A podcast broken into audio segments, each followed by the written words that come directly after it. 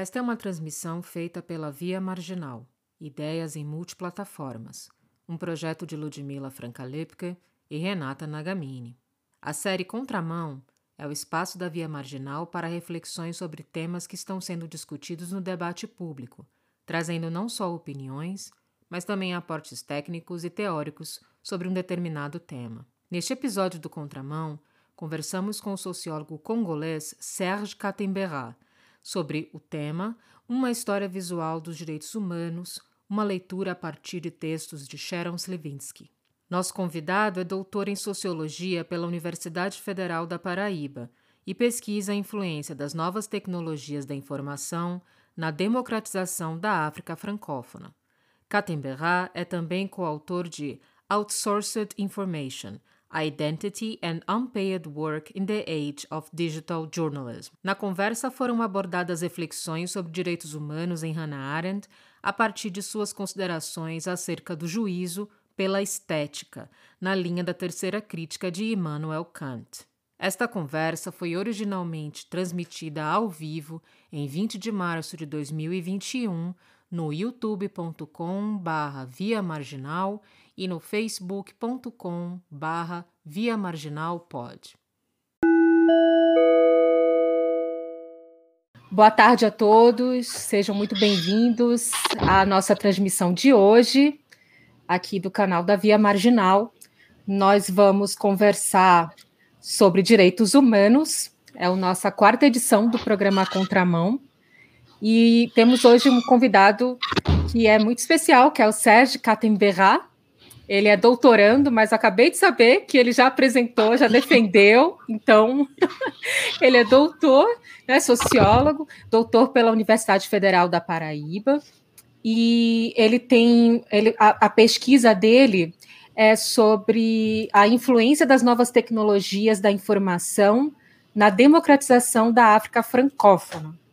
O Sérgio também é coautor do livro Outsourced Information: Identity and Unpaid Work in the Age of Digital Journalism.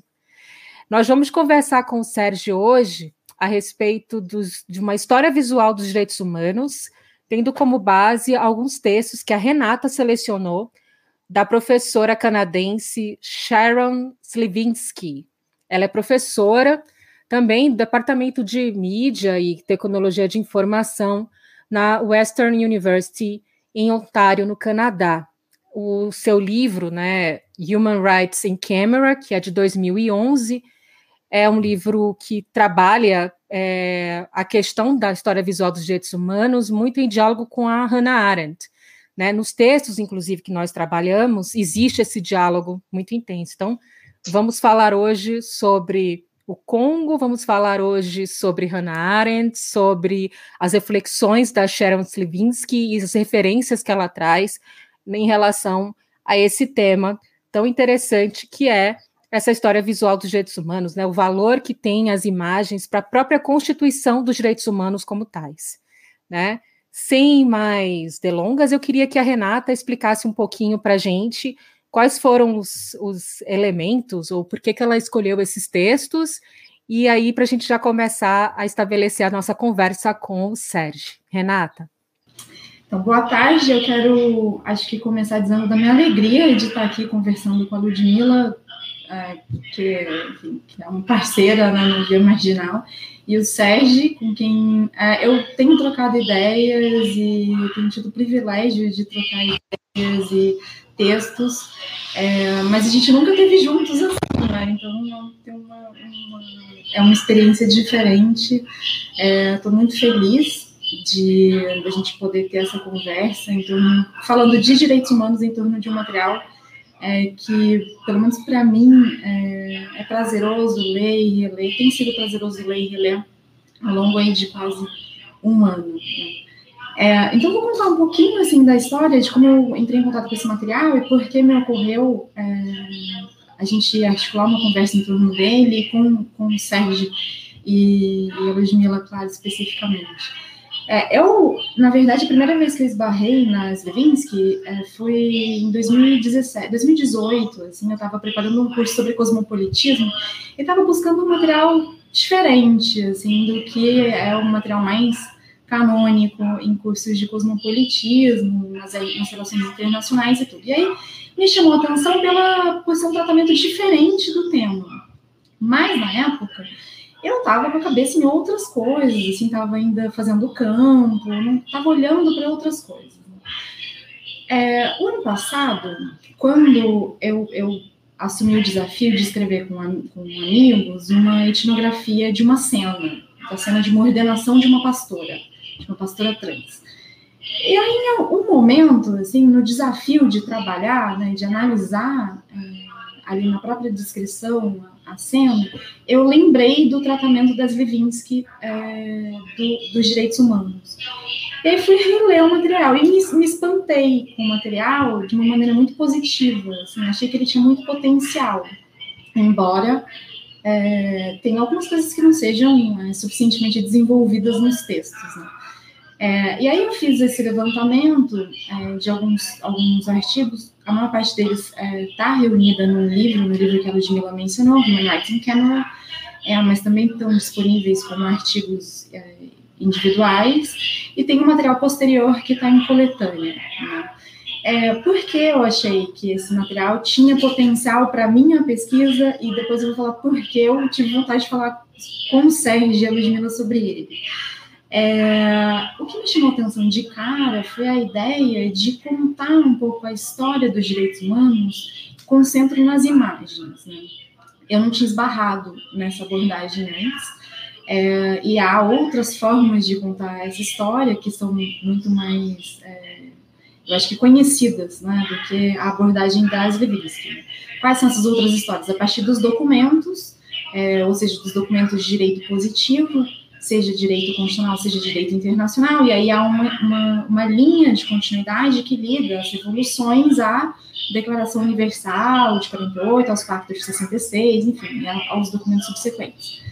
É, então, essa é uma forma de contar. Ah, também a historiografia das ideias, e aí parte dos historiadores vai remontar aí ao período é, revolucionário, ou mesmo pré-revolucionário, como é o caso da Lynn Hunt, e parte vai, é, como o Moine, uma historiografia mais, acho que um pouco mais recente, que remonta aí os anos 2010, vai é, tomar os direitos humanos como um frame, é, um enquadramento, um quadro da ação social, e vai contar, então, a história dos usos desse quadro, e, e aí marcando um ponto de inflexão nos anos 70. Né? As Levinsky não vai percorrer muito esse caminho. Ela dialoga essa literatura, mas ela não vai percorrer exatamente esse caminho. Ela vai recuar um pouco é, na história, também pra, por um período pré-revolucionário, mas eu acho que colocando nos, nesse esforço, né, por centrar, por contar a história dos direitos humanos a partir das imagens, ela vai acabar produzindo um deslocamento no tempo, mas também de marcos, assim, para outros movimentos, para outros movimentos, né, que não são os movimentos revolucionários europeus e tudo. Então, nesse processo, ela vai é, vai é, contar a história tendo como, tendo como um marco o terremoto de Lisboa, que foi devastador, né, de uma grande cidade europeia, sobretudo na época, ainda hoje, mas ainda mais na época, né, porque o terremoto é de 1755, é, vai, vai, vai é, trazer para o centro da, da, da narrativa, né, da história dos direitos humanos, é, um movimento é, de denúncia dos, dos crimes, das práticas do Rio do Segundo no Congo e o movimento abolicionista, né, na sua dimensão transatlântica. Então, eu acho que isso é, é, coloca outras, outras narrativas na história dos direitos humanos, né? e outros atores, outros sujeitos né? também. Então, é, acho que esse foi o primeiro ponto que me chamou a atenção. O segundo deles é, claro, a, a importância que ela confere às imagens, né? que, ela vai, é, que ela vai trabalhar como tendo potencial de criar paisagens afetivas que é, facilitam os discursos de direitos humanos, né? vão, vão criar condições para para que os documentos, para que os discursos circulem, os documentos sejam celebrados e tudo mais. Então, acho que essa ideia também, a ideia de paisagem afetiva e de encontro estético, que são ideias com as quais ela trabalha, são muito interessantes. Né? Eu acho que principalmente pra, é, quando a gente olha para o nosso contexto e vê a profusão e a importância das imagens, né? como a gente produz imagens o tempo inteiro e como os próprios movimentos, é, uns mais, outros menos, e essa é uma coisa que a gente pode desdobrar, como eles também se, se preocupam em produzir determinadas, determinadas imagens. E as Levinsky vai mostrar que um desses padrões, né, que é a, a, a captura ou a fotografia das atrocidades, é, representando o sofrimento, é central desde a época. E essa, esse é um traço que é muito presente no movimento de direitos humanos, por exemplo. Então, acho que é, tem aí uma, um elemento interessante para se pensar também. É, e terceiro, dois outros pontos rapidamente, porque acho que a Ludmilla e o Sérgio têm é, mais, mais recursos para tratar deles do que eu, são é a relação né, que ela estabelece entre imagens, imaginação, comunicação e ação social em sociedades de massa, né? é, é, é, um, é uma forma, eu acho, de, de colocar sinteticamente o, o esforço é, que ela faz, o esforço analítico que ela faz, e, claro, o diálogo com a Hannah Arendt, né, como, como acho que a Ludmilla já insinuou de alguma forma, é, que implica deslocar é, o julgar, o julgamento estético, o juízo estético, para o centro da reflexão, né, é, e, e, com, e, e isso para pensar o humano. Então, acho que esses elementos, para mim, são é, os elementos que, que me chamaram a atenção, assim, logo nas primeiras leituras, sabe?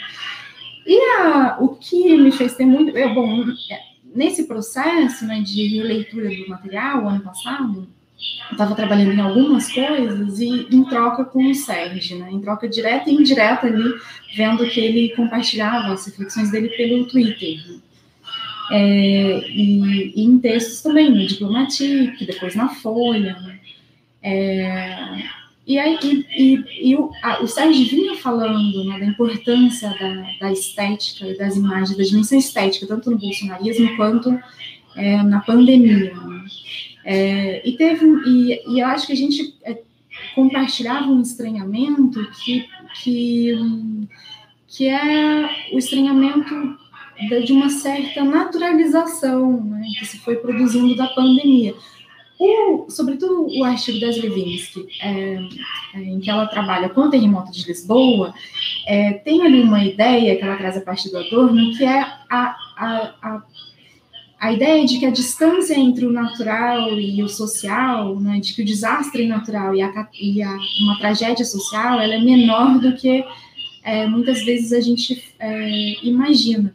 O terremoto teve uma dimensão é, política e moral muito importante no, no século XVIII, ela vai mostrar isso, e a gente, é, e a gente ao, é, ao mesmo tempo naturaliza, pode naturalizar, por exemplo, um acontecimento que, que, é, que é social, né, como é o caso da pandemia. Então, é, enfim, acho que é, essa é uma ideia muito, muito potente que ajuda, que pode ajudar a gente a se entender um pouco com o que está acontecendo, né, sem aceitar o que está acontecendo.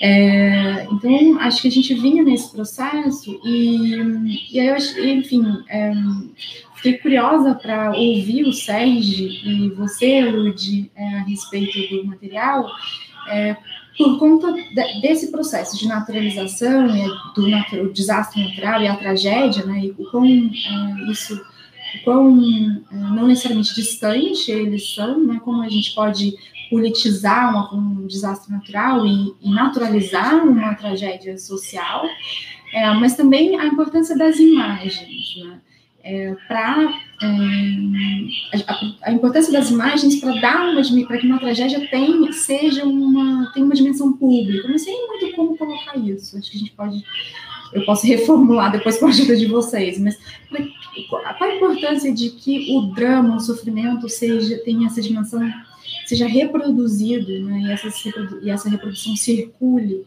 é, o drama, o sofrimento, para que uma tragédia seja largamente experimentada como tragédia, né? ou seja, a importância da visibilidade, da audibilidade né? é, para essa experiência, para a experiência de uma tragédia como tragédia.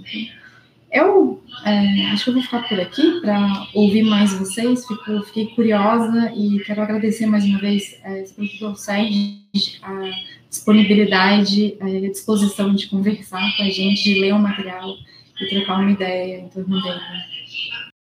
É, também queria muito agradecer né, a oportunidade de, de conversar sobre, sobre esse, esses textos na, da, da Sharon Stivinsky, que também não não conhecia não conhecia a autora, né? É, que curioso isso. É até, é até curioso porque eu fiz teve uma etapa, uma etapa da minha da minha vida acadêmica onde eu pesquisei muito sobre sobre o Congo e as guerras do Congo, né? As tragédias do Congo. Eu eu peguei muitas bibliografias uh, de língua inglesa dos Estados Unidos, uh, mas de alguma forma não cheguei até a a Sharon Slivinsky. É, mas eu encontrei muitas conexões no, no do, texto dela com outra autora, por exemplo, que eu trabalho muito, que enfim, na época eu trabalhei muito com ela, que é a Séverine Otser, uh, que, que trabalha com acompanhamento do processo de, de transição política no Congo depois da, da, da, durante a Segunda Guerra, né, que foi a, guerra a guerra dos anos 2000, né, 98 até 2003, pelo menos. Um, ela tem produzido um material muito interessante do ponto de vista da antropologia, da ciência política também. Uh, algumas considerações, inclusive, que ela tem, uh, uma, uma das principais teses dela, uh, inclusive, servem para completar as, alguns questionamentos que a, que a, que a Steven se coloca aqui, e que eu achei que, em alguns momentos, talvez aquela resposta seria muito, mais, muito interessante. Um, por exemplo, quando ela fala do quando a, a Sharon se, se pergunta né, qual é o olhar antropológico da, da Europa sobre o continente africano, né, quando, quando eles se deparam com esse tipo de, de imagem, de, de, de, de cenas de, de tragédia, né, uh, como que eles, uh, antropologicamente, como eles lidam com, eles, a Europa lida com isso, né, e eu encontrei muitas muitas respostas no, no, no, nos textos de, de Séverine Otser, por exemplo, ou de, de, de Valentin Vundimbe também, que um, depois a gente, a gente conversa um pouco sobre, sobre isso.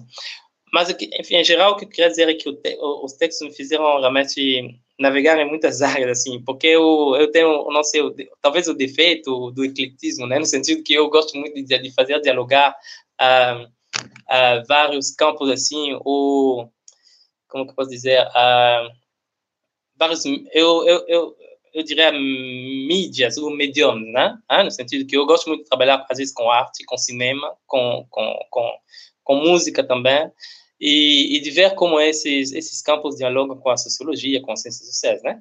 Uh, e toda essa leitura me fez pensar muito, por exemplo, em pintura. Eu gosto muito de, de ver também um pouco o que a pintura tem a dizer sobre sobre sobre o mundo contemporâneo, a modernidade, né? Uh, cheguei, por exemplo, a comparar as imagens que a gente vê nos textos sobre Congo, as mutilações das crianças, do, do, das mulheres, dos homens, comparar essas imagens, por exemplo, com, com, com, as imagens que o, que o Sebastião Salgado trabalha também, né? quando ele, ele faz um, os registros fotográficos da África no período da fome na Etiópia, né? Uh, como como que esses dois o que que esses dois materiais trabalham esses dois métodos digamos de registrar a, a, a catástrofe né? Ou a tragédia humana ou digamos assim eh, como como que esses um, eh, o que que essas duas metodologias de produção de imagem podem podem nos trazer né? E eu votarei nisso porque acho bem interessante algumas algumas coisas. Mas também uh, o que eu, eu ia dizer é que eu não trabalho especificamente com sociologia da imagem mas eu leio um sociólogo da imagem francês que eu já passei algumas vezes, inclusive, para a Renata, não sei se você lembra, o André Guntert.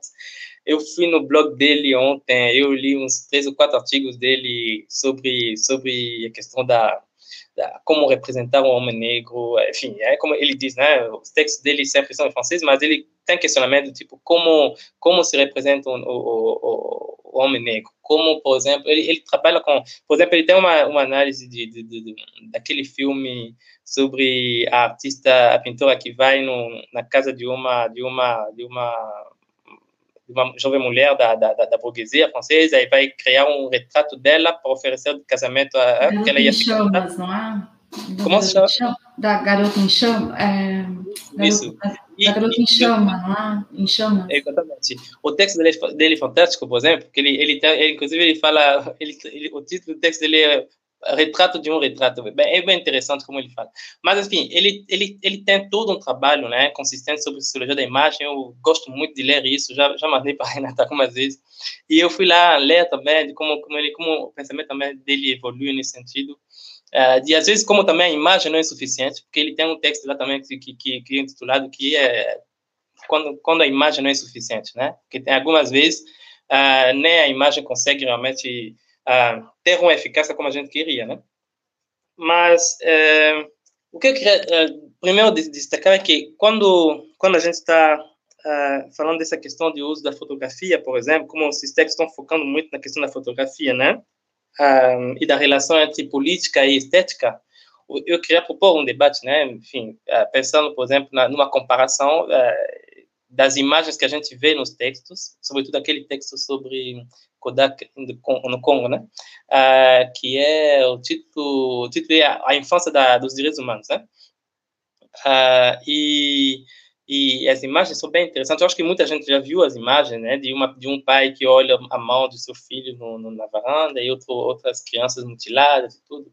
Aí você vê essas imagens, né? E eu fiz uma espécie de comparação assim com outro outro documentário que, que que todo mundo conhece também aqui no Brasil, que eu acho que vai vai vai ser mais concreto para as pessoas, que é o Sal, o Sal da Terra, né, de de de, de, de Sebastião Salgado.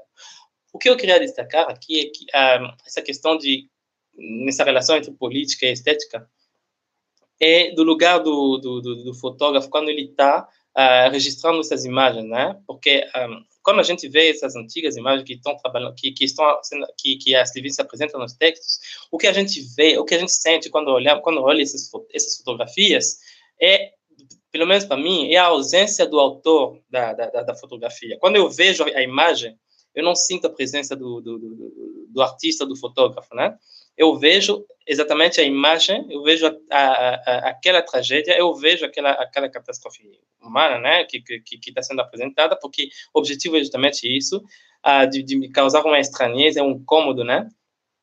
E, em contraste, quando eu vejo, por exemplo, as imagens de Sebastião Salgado, a primeira coisa que eu percebo é a virtuosidade do artista. E uh, o, virtuosismo, ou alguma virtuosidade, não sei exatamente como que é a palavra é, em português, mas enfim, a, a virtuosité seria para mim, mas a, ideia é essa, é que o que eu, que eu senti quando, quando, enfim, eu pensei muito nisso também, né, de, de como, evidentemente que nas duas fotografias existe uma organização do espaço ali, tem um tratamento do, do, do, do toda uma composição, tem uma o que chama de profil que você organiza os personagens que vão aparecer na foto, as posições, né? Tá tudo aí trabalhado, no, até nos retratos da, da, da, das crianças do Congo ou no, no, nas fotografias de Sebastião Salgado. Eu não sei se é também uma questão da qualidade técnica da época, né? Do, do, dos aparelhos usados, mas quando você vê as fotografias de, de, de Salgado, por exemplo, sobre a, a, a fome no, na Etiópia, uh, o que eu sinto de imediato é uh, que esse fotógrafo é muito bom. Ele é, ele, ele, ele é um gênio. Quer dizer, a, a presença dele acaba ofuscando um pouco o que ele pretende mostrar. É, é, é isso é a, a, primeira coisa que me, que, que, me vem assim quando eu percebo essas imagens. Ah, e, e, eu não sinto isso nas outras imagens. Não sei se é apenas uma questão técnica do, do, do, do aparelho utilizado ou um, Bom, também, vou terminar rapidamente para vocês uh, comentarem sobre isso. Uh, eu não sei também se tem a ver com o fato de, do, do tipo de fotografia que o Salgado faz, um, um pouco reportagem de atualidade para mobilizar as pessoas uh, a favor de uma causa naquele momento, né? Bom, e, e às vezes, por exemplo, quando a gente pensa tirando, saindo um pouco do Congo, mas pensando no Holocausto, que as imagens que, tem, que temos sobre os campos de concentração são imagens que estão registrando o passado, né? Ah, basicamente que mostram o que ocorreu, um registro do passado, e não tem essa questão da, da, da, da, da atualidade, né? Mas mais de, de memória e de, de, de ver o que aconteceu. Mas, enfim, esse lugar do fotógrafo que eu queria comentar, essa, essa questão da, da, da virtuosidade do, do, do, artista aparecendo e talvez ofuscando um pouco a tragédia, né? Que é uma coisa que, por exemplo, no, no texto de, de, de, de ah, isso não, é, não está em questão, porque uh, tudo ali me parece que é, é coloca em uh, à frente, assim, coloca em valor, né, digamos, em, o, o, a tragédia em si, e não o talento do autor, sua, sua virtuosidade, enfim. Não sei o que vocês poderiam dizer sobre essa questão, por exemplo. Eu acho bem interessante você ter trazido esse aspecto do caráter da fotografia, né, na verdade, da imagem. Porque tem um fotógrafo de que eu gosto muito, que é o Pierre Verger. E ele tem, por exemplo, tenho uma foto dele aqui que está sempre nas minhas na minha mesa. E tem outras também, eu tenho alguns quadros com fotos dele, enfim. E eu percebo que assim, as existe, existiria uma espécie de gradação, vamos dizer assim. Né? Assim, as fotos do Pierre Verger, por exemplo, parecem quadros. Né? Elas têm os retratos, parecem verdadeiras pinturas daquele momento, daquela beleza, né? capta muito movimento, ou então um certo transe que está ocorrendo naquele, naquele lugar. Então, ela transmite uma espécie, ela meio que transporta você para aquele momento. Nas imagens do Sebastião Salgado, eu percebo muito esse caráter artístico. Você acaba vendo a desgraça e achando ela bonita até. Você vê aqueles, aquelas pessoas todas ali, naquela paisagem, na forma como ele monta. Ele, de alguma maneira, a gente se isola daquilo.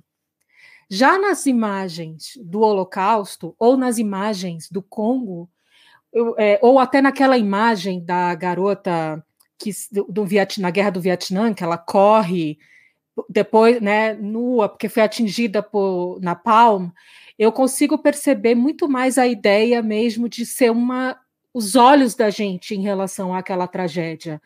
É, é uma imagem que, na verdade, ela quer mostrar a imagem por ela mesma, ela não quer mostrar um olhar ou criar uma aura, nada disso. Eu, eu percebo que é tipo, olha aqui o que está acontecendo, olha o que aconteceu, né? E, e em que medida você se sente é, parte daquilo, como se você fosse um espectador. Aqui em Berlim está tendo uma exposição que eu vou visitar, então logo eu saiba se eu estou com Covid ou não, ou se eu já estive ou não, que é uma exposição que recria em 3D o, o, aquela famosa fotografia do soldado da Alemanha Oriental que pula a cerca antes que o muro realmente esteja totalmente construído. Né? Então, é aquele momento, é aquela fuga, a, a, imagem em si, eu nem sei quem é o fotógrafo, e na exposição eles vão colocar o ponto de vista de como a imagem aconteceu para o fotógrafo. Porque não é só a foto, não é só a imagem que é o olhar do fotógrafo, né? Tem toda uma série de, de elementos que escapam a gente. E naquele momento, naquela foto, eu também percebo muito que você não tem necessariamente um trabalho artístico. É uma foto belíssima mas não tem esse, esse apelo artístico. Eu acho que o apelo mais é olha o desespero. Ele é um soldado, ele está tentando sair do país que ele supostamente teria que defender, né? Aproveitando a última chance para sair. Então, eu acho que essas, essas imagens elas acabam no, nos tocando de alguma forma em algum lugar onde a gente. Eu, eu não sei, foi uma dúvida que eu tive também, Renata. Eu não sei se você poderia dar algum tipo de contribuição nesse aspecto. Mas eu fico me perguntando se o papel dessas imagens, da forma como ela fala dessa perspectiva estética, né, dos direitos humanos, é, quando ela vai falar ali sobre a questão do julgar e tal, que a gente vai conversar um pouquinho mais adiante, é, eu acho, assim, existiria alguma coisa é, relacionada no sentido de a imagem nos despertar alguma espécie de empatia, porque assim eu não, eu não vi muito isso Aliás, eu não vi isso na, no texto, mas é, eu tenho essa, essa sensação que naquela ruptura né, daquilo que você não entende, que escapa a sua imaginação, quando você se confronta com aquele horror, se em algum momento também não existe uma produção de você sentir aquilo tão perto de você ao ponto de você poder se colocar no lugar do outro. Eu não sei se tem essa mas foi uma coisa que ficou em mim, essa reflexão. Poxa, será que de alguma maneira o fato de ter uma imagem diante de mim e dessa imagem transmitir uma tragédia que eu não consigo aprender no primeiro momento, será que isso não me coloca é, muito mais, não só como espectador, mas também como alguém que é, se projeta naquilo e percebe é, circunstâncias que não estão necessariamente é, vinculadas unicamente ao aspecto de conhecer, né, ou, interpretar ou, ou entender o que está acontecendo, mas principalmente sentir, porque eu, quando eu vejo certas imagens, eu imediatamente eu penso em como eu me sentiria se eu tivesse ali. Imediatamente é, eu, eu, olho imagens do Holocausto pensando o frio que aquela pessoa está passando, a fome que aquela pessoa está sentindo, sabe? Começa a surgir em mim uma série de questionamentos em primeiro, num primeiro momento do que é aquela experiência e o que, que aquilo significaria se acontecesse algo assim comigo ou com alguém que eu amo. Então, eu não sei se teria essa possibilidade de aproximar um pouco a, a ideia de que com a imagem a gente tem a possibilidade de se colocar no lugar do outro. Não sei. Não sei o que, é que você acha disso, Rê. Estou pensando aqui nas duas questões, na do Sérgio e na sua, que, que estão relacionadas, né? Porque eu acho que um desafio que. Assim, os textos da Stravinsky. Vocês estão me ouvindo bem agora, né? Tá. É, os textos da, das Levinsky, como o Sérgio é, colocou, eles é, trabalham com é, grandes é, acontecimentos, né? Terremoto de Lisboa, o Holocausto, é, a, o Congo, então são grandes acontecimentos e passados. Né? Isso tem algumas, tem, acho que tem traz questões. Né? Uma delas é técnica, é, como o Sérgio colocou, né, e é interessante porque um dos artigos, o artigo sobre o Congo, vai mostrar justamente a importância da, de uma, da invenção de um meio material para que aquilo fosse possível, né, para que a ação social é, daquele tipo fosse possível. É, porque esse meio é, possibilita um, o que ela chama de um encontro estético. Né? É, então, essa é uma questão. Assim. Uma outra questão é a, o tipo de imagem. Né? É, eu acho que é intuitivo para quem é, observa a, campanhas, a, a, qualquer forma de ação social, é, é intuitivo que as imagens importam. Mas eu acho que também é fácil de perceber que não é qualquer imagem que produz efeitos, assim, que há sempre uma estratégia por trás da produção de ou há, há muitas vezes estratégia por trás da produção de imagens, mas isso não significa que, que é, os efeitos das imagens são no mundo são os efeitos é, pretendidos. Né? Não é toda imagem que funciona. É, as imagens não funcionam igualmente. Então, e esse eu acho que é um grande, é um grande mistério. Assim, eu tendo a, a às vezes a aproximar um pouco essa discussão sobre a, a, a essa discussão da discussão de frames é, na literatura sobre o movimento social, porque as imagens também imagens também são isso, né? elas são um enquadramento do elas são um enquadramento, né? elas dão um enquadramento ao que ao que quer que seja. É, esse enquadramento pode ser visual ou pode ser discursivo. Né? E um dos ganhos do texto é que ela também vai mostrar que as imagens também não funcionam só, elas não produzem efeitos só por cima. Tem uma, ela, a, a reprodução delas por vários, em vários meios, a, amplia, a, circula, a ampla circulação é, e, a, e o acompanhamento de uma, de uma narrativa, né? o acompanhamento discursivo são importantes para é, fazer com que aquela desestabilização que a imagem, que o encontro estético produz, é, tenha, se, tenha efeitos, né?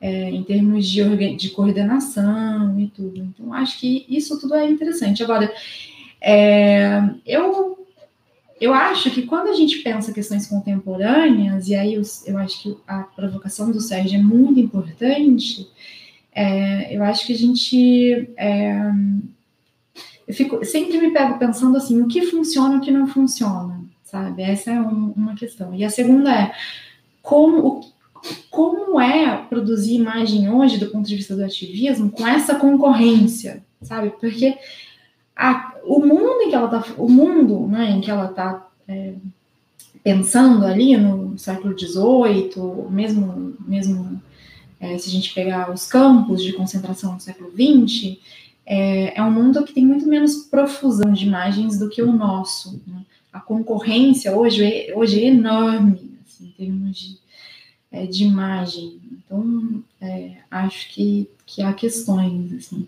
Por outro lado, é, sim, outro dia eu brinquei é, com isso. Quando a gente pensa, por exemplo, na campanha de 2018, é, ou em questões como o aborto, é, qual é a primeira. Eu, por exemplo, sou favorável amplamente favorável à legalização do aborto. Mas qual é a imagem aqui que o aborto me remete, que o aborto remete? Sabe? Eu acho que essa a imagem é muito. Ela não foi produzida pelo campo em que eu, por exemplo, me situo, sabe? Ou a, imagem da campanha de 2018 é uma madeira de piroca, certo? É, eu, enfim, não estou nesse campo, entendeu? Então, acho que isso tudo são pistas para, é, eu acho que interessantes para a gente pensar, assim, é, porque tem, talvez tenha uma questão na circulação, e aí a, a, o problema da, da, foto, da, da, qualidade da foto, né, e a Sontag eu acho que tem um material interessante para pensar isso. Eu também não domino nada disso que eu estou falando, assim, tá? Estou falando com base em leituras, assim, é, de diletante total. É, mas eu acho que eu acho que a, a, qualidade, o tipo de imagem, né, a qualidade da imagem ser mais autoral ou ter esse cara bom, eu, como a gente fala, eu não vejo o fotógrafo, assim, é, eu acho que isso talvez é, seja uma, um elemento importante quando se pensa na circulação, não sei se na circulação, mas na possibilidade de é, conferir uma, um caráter atemporal, né? que era um dos esforços da, do, dos missionários, por exemplo, no, no Congo, né? Ela, ela chega a falar isso, assim, a produzir imagens que tenham um caráter é, deliberadamente atemporal. Né?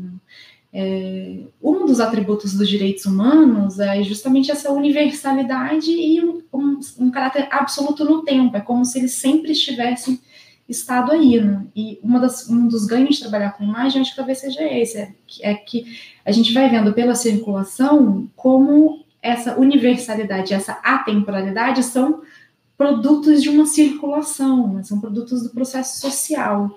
Então, acho que esse é um elemento, são, essas, todo, todas essas coisas são, são são importantes, assim. É, a sua questão, Lud, qual era que você tinha falado? Reformula para mim rapidinho.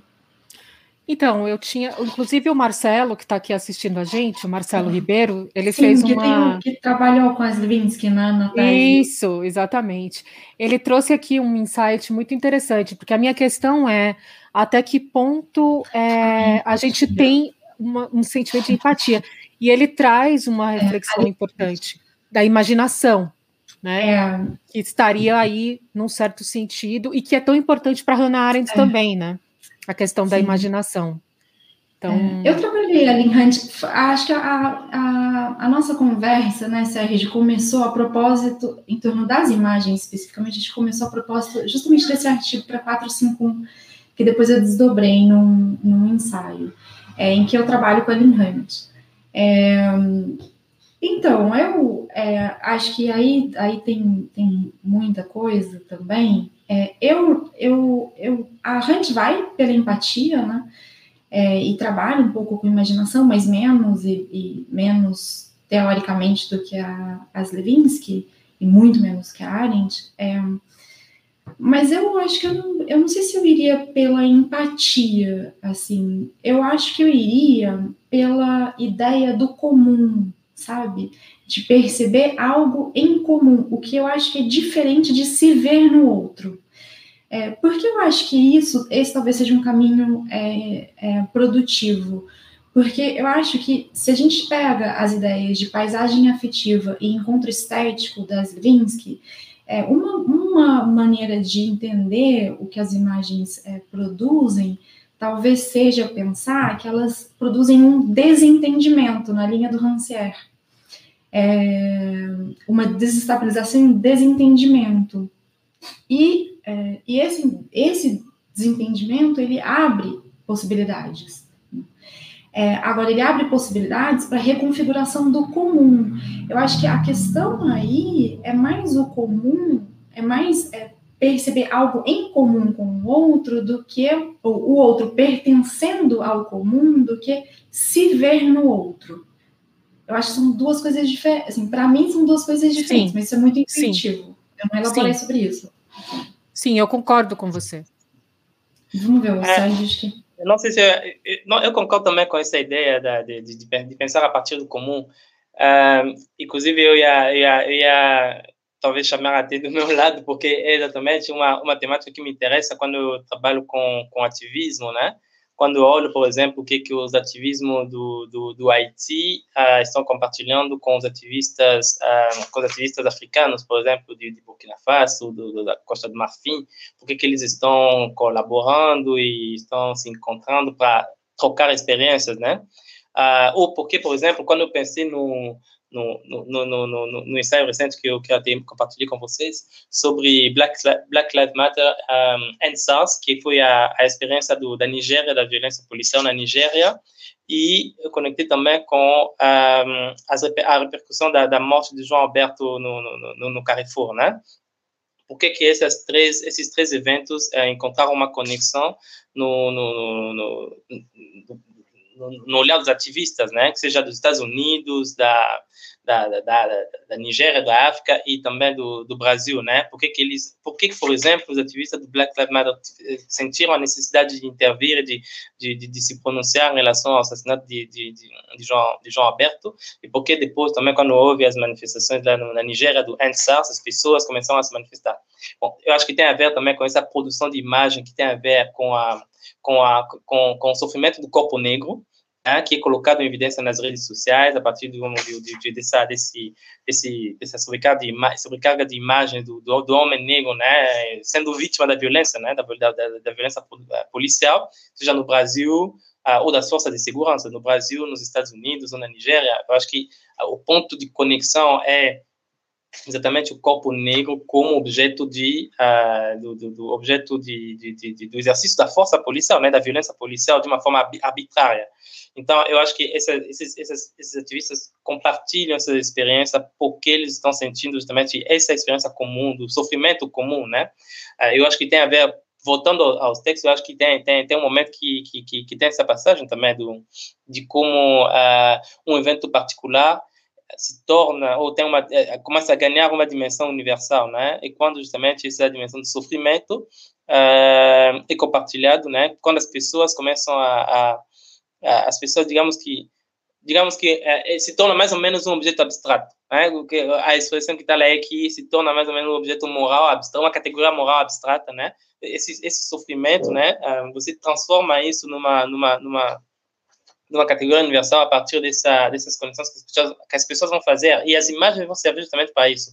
Quando uh, começam essas campanhas de mobilização uh, contra as, uh, as violações de direitos no Congo, um, as pessoas começam a, a, olhar isso a partir do, do, lugar deles lá na Europa, nos Estados Unidos, mas esse, esse evento particular eu acho que provoca um sofrimento, né? Eu acho que esse tem, tem todo esse debate também de, de se é, o que bom, a experiência moral surge de onde, né? Do sofrimento ou do, do, do, do compartilhamento dos, dos momentos uh, de felicidade, né? Até, tem uma linha que diz que é mais pelo sofrimento. Uh, eu até concordo mais com essa linha pela, pelas minhas leituras. Eu acho que isso, isso, eu vou mais por essa linha. Embora não veja isso como uma fatalidade também, né? Que a gente não pode pensar que temos que fixar o corpo, o, o, o negro nessa imagem do sofrimento para é, podermos ter eternamente essa, essa, essa, conexão entre, entre as diferentes experiências. Não, mas eu acho que eu acho que a partir dessa, dessa imagem de sofrimento que as pessoas começam a, a, a ter uma experiência moral, né? E, e uma, outra coisa assim de passagem que eu, que, que eu ia comentar, eu achei bem interessante de olhar essa essa uma teoria moral um pouco em Arendt também, né? Eu não sei vocês que são mais leitoras de Arendt. Eu, eu tenho leituras de sociologia da moral, porque uma das professoras que eu, que eu, que é com, a qual, com, a, qual eu mais trabalho desde a da, da minha época, enfim, há quase 10 anos, é especialista em sociologia da moral.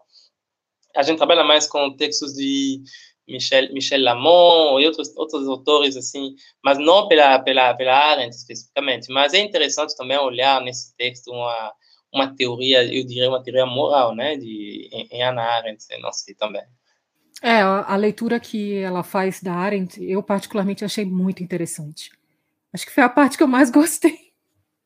por razões óbvias, mas é, quando eu comecei a ler, principalmente o texto, o The Aesthetics of Human Rights, nossa, o texto acabou, eu fiquei, como assim, amiga, acabou? Quero mais, sabe? como assim, você parou agora? Não tem condições. Mas é, eu gostei muito do texto e gostei muito dessa leitura, porque essa questão do julgar da Hannah Arendt é um dos assuntos que mais me interessam. E a guinada que a Hannah Arendt faz é muito interessante do ponto de vista da, é, da política também, porque quando ela, quando ela decide fazer a, a, construir a reflexão dela sobre o julgamento a partir da terceira crítica kantiana e não buscando os fundamentos necessariamente na filosofia moral, o que que acontece? É, deixa de ser uma questão puramente é, de você seguir determinados valores para ser um exercício realmente é, de imaginação, é um exercício de pensamento, de reflexão. Ou seja, é, as situações não estão pré-estabelecidas e não estão salvaguardadas porque existe um direito protegendo. A gente já viu e a gente continua vendo até hoje que a gente pode ter dezenas, às vezes até centenas de documentos salvaguardando a dignidade da pessoa humana ou estabelecendo determinados direitos, mas não necessariamente isso vai proteger o humano.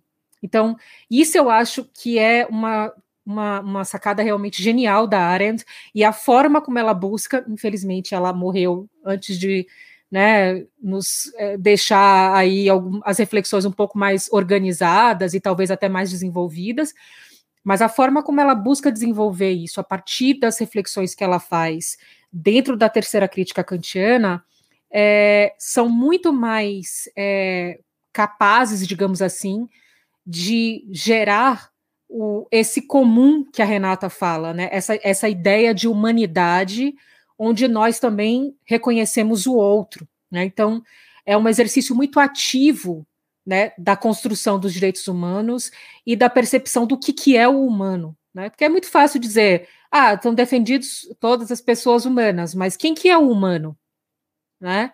Em cada momento histórico a gente começa a excluir pessoas, às vezes até não diz que não é humano, mas a gente exclui mesmo assim, quando negligencia, por exemplo, a questão das comunidades indígenas que estão negligenciadas dentro do contexto da pandemia.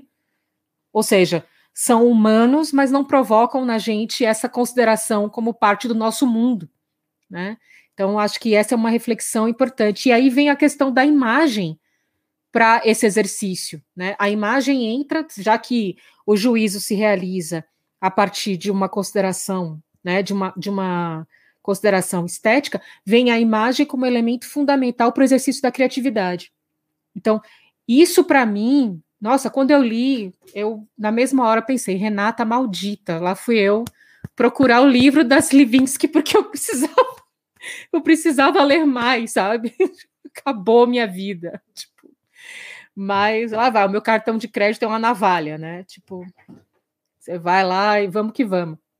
Mas é, é muito a, a, a conexão da, da teoria da Arendt com essa percepção do valor das imagens para a constituição mesma do direito humano. Porque eu acho que é isso que é a grande sacada da, das Levinsky a partir da Arendt é que você constitui o humano e o direito humano nesse jogo, nessa reflexão, nessa, né, nesse juízo que você faz ao se confrontar com essas imagens. Então, é, tem uma coisa que se fala muito em nas discussões sobre o Holocausto, que é, os, os, os, os aliados, quando chegaram nos campos, eles tinham necessidade de registrar tudo que eles estavam vendo, porque as pessoas poderiam dizer que era mentira depois, enfim.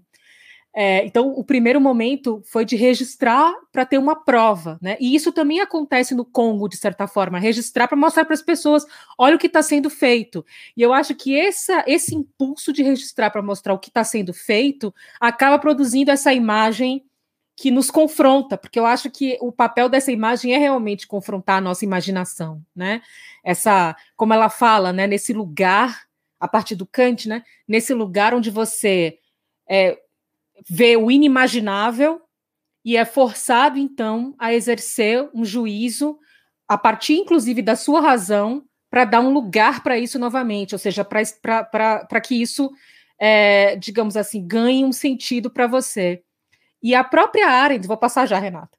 A própria Arendt, ela fala uma coisa importante, que ela só se interessou realmente por estudar as questões políticas relacionadas ao totalitarismo quando ela foi confrontada com o que aconteceu em Auschwitz. Porque até aquele momento eles não imaginavam que os nazistas fossem capazes de uma coisa tão odiosa. Então foi o confronto com aquelas imagens e com aquelas notícias que, gera, que gerou a, nela a necessidade de entender o que estava acontecendo. Então, casa também muito com a leitura da, da Slivinsky, né? E leva a gente a pensar um pouquinho nesses 300 mil anônimos, né? Que morreram aí no Brasil da pandemia, né? Quem sabe, não sei, não sei qual papel da imagem poderia funcionar aí. Renata, você que é a, a mulher da pandemia, que é as reflexões Nossa, da pandemia. Deus me livre. Eu não estou dando conta nem de me entender com essa, nessa, enfim, existindo no Brasil nesse momento. É, então, é, eu, eu, mas eu, é, sim, claro que eu estou pensando na pandemia o tempo inteiro. Né? É, enfim, acho que não é nem porque eu queira e não é nem por interesse intelectual, assim, é por necessidade mesmo de é, existir nesse contexto. Né? Exato. É, eu acho que a, a pandemia, já que você tocou no assunto, é, acaba sendo uma experiência intelectualmente rica para pensar né, essas questões. É, eu acho que quando a gente olha o que está acontecendo no Brasil, é, fica claro, fica claro né, que a garantia da vida que é universal para quem mora no Brasil, né, pela Constituição, ela pode ser suprimida, né?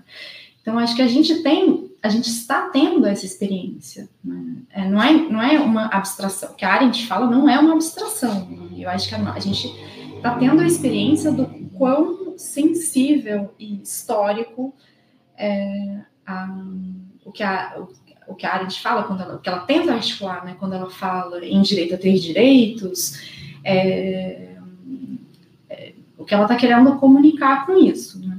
Ou seja, é, a gente tem, não, não, teve mudança constitucional no Brasil, né? então a, a, vida de todos nós está garantida, né? É, formalmente, de todo mundo que mora no Brasil, seja brasileiro ou não, é, isso não tem a ver com nacionalidade. Né? É, e, no entanto, a gente tem aí, alguém sabe é, quais são as histórias dessas 300 mil pessoas? Assim, como é que essa história vai ser contada? Quem são essas pessoas? A gente sabe que são a maior parte de, é, por enquanto, né, até a variante de Manaus, são pessoas que é, eram majoritariamente pobres e negras. Né? é, que são pessoas das margens da cidadania no Brasil. Né? Acho que isso é importante dizer. Assim. Então, é, eu acho que quando a gente, quando a gente, é, eu assim, acho que a pandemia é um fenômeno muito complexo.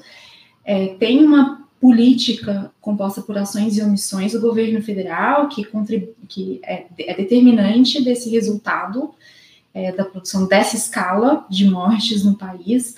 É, essa, essa política tem um caráter administrativo, esse aspecto administrativo dificulta as pessoas atribuir responsabilidade pelas, pelo, por atos e omissões que produzem esse resultado. Tem uma série de coisas, mas também tem, tem uma dificuldade, eu acho, de é, justamente de integrar, por exemplo, quando a gente via a tragédia em Manaus no primeiro ano passado, eu acho que pode ter eventualmente uma dificuldade de integrar, é, porque a, a, gente tem uma imagem de país. Né? Essa imagem de país ela não reflete o que é o país na sua pluralidade, né?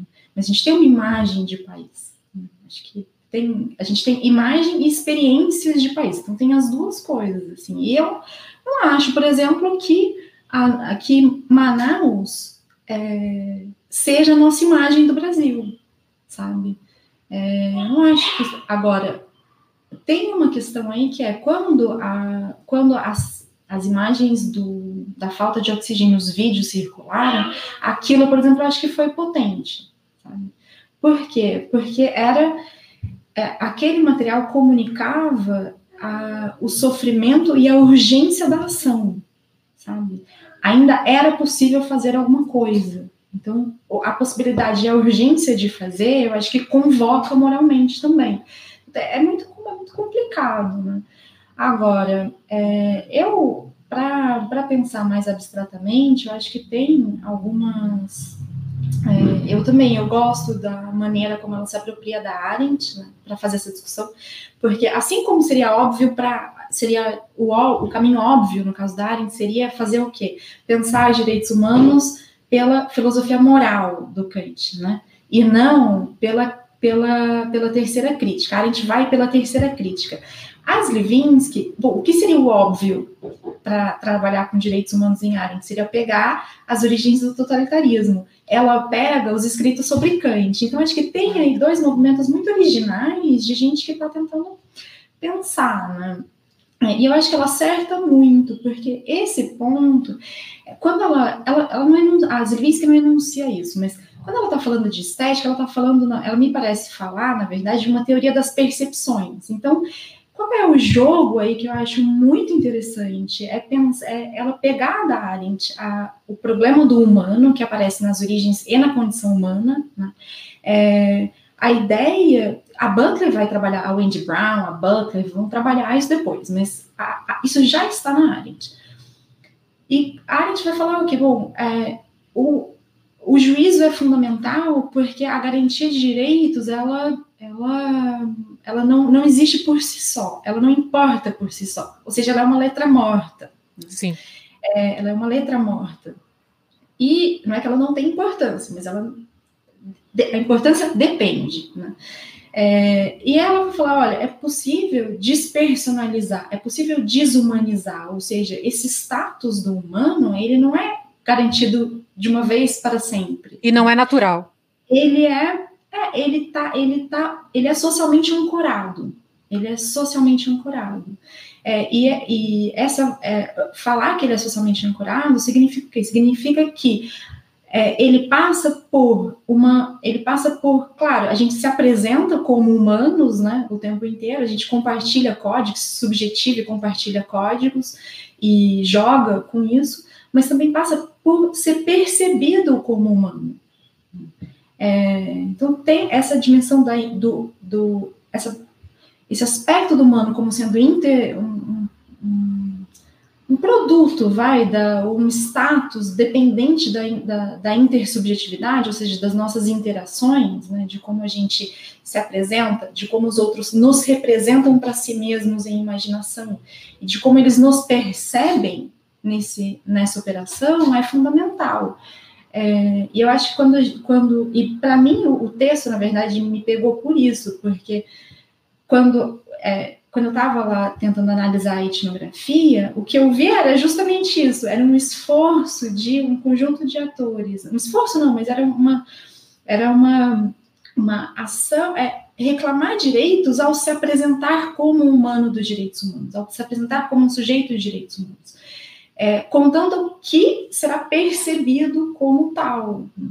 Então, o, o, jogo continua sendo esse, porque apesar dessa universalidade, é, há muitas bordas, né? há muitas margens desse, desse mundo. E elas são produzidas e reproduzidas o tempo todo, como a gente está vendo na pandemia. Né? Começou com os idosos, ah, morrem porque são idosos, morrem porque têm comorbidades, morrem porque são obesos, morrem porque o que é isso, se não a produção de bordas do humano, sabe? Um, eu, eu não sei, está tá tendo muitas, assim, eu tenho muitos pensamentos em relação ao, ao, à própria leitura e também ao que vocês estão comentando, né? Uh, aí eu não estou sabendo, às vezes, como, como organizar isso, onde intervir, porque talvez a gente faz dois passos atrás, enfim. Mas uh, eu estava pensando agora numa coisa assim, pensando na pandemia, né? E, e, e, e lendo e, e relembrando do, do, do, do texto sobre a Eichmann em Jerusalém, né? E, e do papel do, do Eichmann, né, na organização do Holocausto, né? E eu estava vendo aqui como como que é como que as duas coisas que se você pensar, por exemplo, né, separando claramente de, que que bom a gente não está olhando a mesma realidade, não existe, não, não existe, do meu ponto de vista, não, nós estamos falando aqui de um extermínio uh, no sentido de genocídio, tecnicamente, digamos assim, né, no sentido próprio, que é usado para falar, de, por exemplo, do genocídio armênio, do genocídio em Ruanda, ou do Holocausto, não é, não é isso que a gente está vendo no Brasil, mas estamos tendo um, um movimento, assim, de, de, de, de, de massacre. Eu, eu, às vezes, estou preferindo usar até a palavra massacre, porque realmente existe um massacre uh, dos pobres e de, basicamente, das pessoas da, da margem mesmo, como a Renata estava dizendo. Mas o que que eu estava pensando, pensando em, por que que eu estava pensando em Ashman? Porque quando a gente pensa no, no, no livro da, da Arendt, o que ela mostra ali é, de, é a organização de, de, de, de técnica de uma de, de, de, de, um extermínio em massa, né? E de como isso foi feito por, pelo melhor burocrata possível uh, sobre essa questão, né? Que uh, que era justamente Eichmann, de como ele era especialista uh, em organizar movimentos das populações, deportações, né? Uh, ele era especialista nisso. Ele fez, ele fez isso de uma forma muito eficaz mesmo, né? E quando você olha em contraste no, no Brasil e a gestão da pandemia, o que a gente está vendo é que, uh, digamos que o sucesso do extermínio está acontecendo justamente por uma falta de de fazer, digamos assim, por uma, por uma ausência de, de, de, de, de expertise técnica, né? no, no, no sentido de que uh, aqui ninguém está organizando nada. Ou, digamos assim, uh, não, não é que eles estão realmente trabalhando um, para aumentar a, a letalidade do, do, do vírus, mas justamente eles não estão fazendo nada para suprimir essa, essa, essa letalidade, né? O que me parece também um pouco contrastando com a forma como a gente olha pela, pela história do, do, do, do, do Holocausto, né? de como foi organizado e de como aqui o Estado está funcionando justamente porque não está sendo organizado. Eu acho isso é, também interessante. Então, enfim, me, me ocorreu enquanto a gente estava pensando aqui. E, e, e, outra coisa também que tem a ver com o que vocês estavam comentando, que me pareceu também interessante, é como justamente a gente cria essa ideia de como perfeito quando quando quando Ludmila estava lembrando essa relação de, de, de, de do, do, do, nascimento dos direitos humanos a partir dessa dessa dessa com essa produção de imagem, né? E como a fotografia, a imagem vai trabalhar com isso, né? O que uh, uh, e como eles vão, uh, na verdade, eles tentam criar uma ideia do humano que seja uma ideia universal, né? Mas o que achei interessante também no texto da no, nos textos, nos comentários sobre Arendt, e quando ela diz que uh, não é dado, né? Como a gente sabe, os direitos humanos não são dados, o homem não é livre, né? né, né ele não é, não é livre, né? Não, não, nem somos iguais de maneira natural, né? Mas o que é, o que é importante aqui é situar o sujeito sujeito individualmente, como, como um, digamos, situar o indivíduo como um sujeito do direito. Uma vez que você situa o indivíduo como um sujeito do direito, aí você começa a construir uma dimensão do universal também. Achei interessante essa ideia de passar do indivíduo para o universal, justamente para criar uma ideia universal dos direitos humanos. É, é, isso supõe justamente olhar para o indivíduo e para os direitos que ele vai ter termos, de maneira concreta, né? Que eu acho que era uma preocupação fundamental da Ana Arendt, porque também eu sempre lembro da, quando penso na Arendt, do meu ponto de vista, isso, isso é uma coisa muito particular. Eu penso nela, sobretudo, na situação do, do, do, do exílio e de uma pessoa que ficou muito tempo sem uh, um amparo de, de, de, né, legal, né? No sentido que ela estava uh, eh, sem apátrida, né? No sentido. E, e, eu penso, por exemplo, quando, quando penso nisso, eu, eu vejo justamente essa, essa ideia, né? A ideia universal dos direitos humanos existe, mas o indivíduo, onde ele se situa, né? Como colocar ele lá. E... Uh, e, e, eu vejo isso em concreto, eu vejo isso no, no, no, meu dia a dia, porque eu frequento muitos africanos também que estão no Brasil em situações de imigração, em situações de posições um pouco é, difíceis, né? De, de, de, não saber se está ou não está no Brasil porque não tem documentação ou não ou estou ilegalmente, enfim. É, é, bem, é bem complicado isso, isso me, me remete sempre muito à experiência da, da, da também eu, esses são dois comentários que eu fiz, assim, pensando um pouco na, no, no, que a gente estava conversando agora, mas eu ia, ia introduzir uma questão também que eu acho que é essencial no texto, que, que, que, que, muita gente, quando pensa na questão, por exemplo, olhando para o Congo, que o texto trabalha isso, que é uma questão fundamental, né, que é por que, Arendt não uh, olhou especificamente para, Congo, para a questão do Congo, quando ela falou do, do, do, da importância dos direitos humanos, do nascimento do, e da especificidade do momento do Holocausto, né? Por que, que ela, ela não tomou em consideração um, uh, uh, essa, essa, esse momento anterior também, que era do, Congo, né? Do início do século do século 20, né? E, e, me parece uma, uma, uma pergunta fundamental no, no, texto. E aí que eu ia trazer essa, essa, essa outra autora que eu, com a qual eu trabalho há algum tempo já, que é a Severine Otzer, porque ela traz uma resposta antropológica que me parece interessante. Porque quando ela estava olhando a, a, a, ação das Nações Unidas no Congo, que é no, no momento das guerras recentes, né, o que chama de guerra mundial, a segunda a guerra mundial africana, né, que é a guerra que envolveu o Congo e os países vizinhos lá Ruanda e tudo. E depois, mesmo depois do fim da guerra, as atrocidades continuam acontecendo no Congo, as mutilações das mulheres, né? É, o que foi chamado estupro industrial, em escala industrial, estupro como como arma de guerra, né? Foi foi colocado assim nas instâncias internacionais quando olhavam para o Congo, né? Que justamente depois disso, uh, o, o Dr. Mukwege, por exemplo, ganha o Prêmio Nobel de, de, de, da Paz pelo seu trabalho em, em, de, de, apoio a essas mulheres, né, que sofrem esses, esses abusos lá.